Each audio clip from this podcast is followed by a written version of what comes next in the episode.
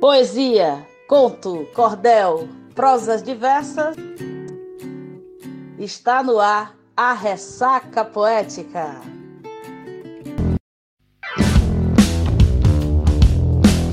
Salve, salve, meus ressacados e ressacadas do podcast mais poético e informativo de todas as ondas.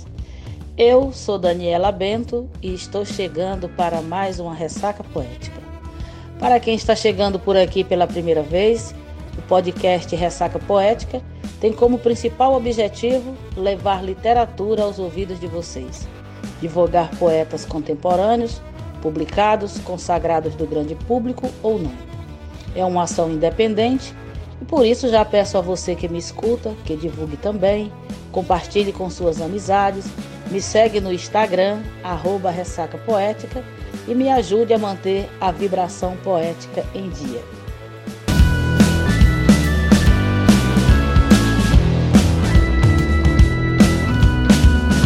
Se interesse, povo, se interesse. Salve, salve, meus ressacados e ressacadas. Estamos chegando para mais uma ressaca poética e vamos seguindo com a nossa série dedicada às crianças.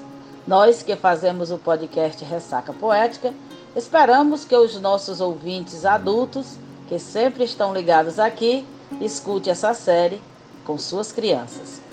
Já estiveram conosco a contadora Cleusa Santos, a mediadora de leitura Lucineide Discípoli, e hoje teremos uma participação em dose dupla. Sim, estamos falando da querida Suzana Moraes e o querido Diego Gibran.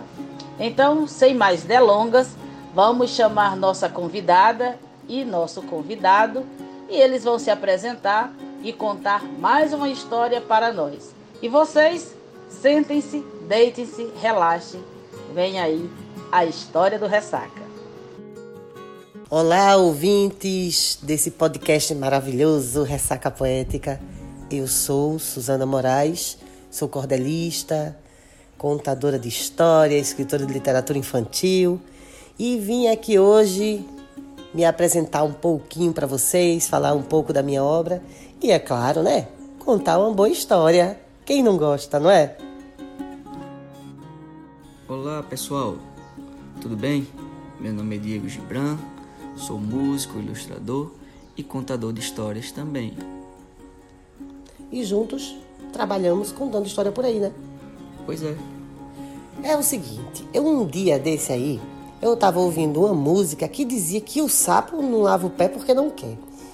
E eu fiquei refletindo sobre isso. Será que é verdade mesmo? Então eu resolvi escrever uma história que eu vou contar para vocês agora. Você me ajuda, Diego? Ajudo sim. Vamos... Então vamos embora, né? Vamos lá. O sapo não lava o pé não lava porque não quer. Ele mora lá na lagoa, não lava o pé porque não quer. O sapo não lava o pé, não lava porque não quer. Ele mora lá na lagoa, não lava o pé porque não quer. Mas que chulé! Escutei alguém dizer que o sapo não lava o pé, que ele mora lá na lagoa e é cheio de chulé. Procurei o senhor Sapo, quis saber da novidade. Encontrei ele no brejo e me contou toda a verdade.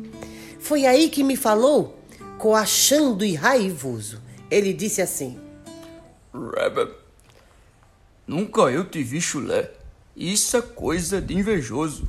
Pois eu moro na lagoa, tomo banho todo dia, canto e pulo o dia inteiro. Minha vida é de alegria. Eu não uso nem sapato. Como posso ter chulé? Uso sempre sabonete. Vem aqui cheirar meu pé. Não precisa, senhor sapo. Eu assim o respondi.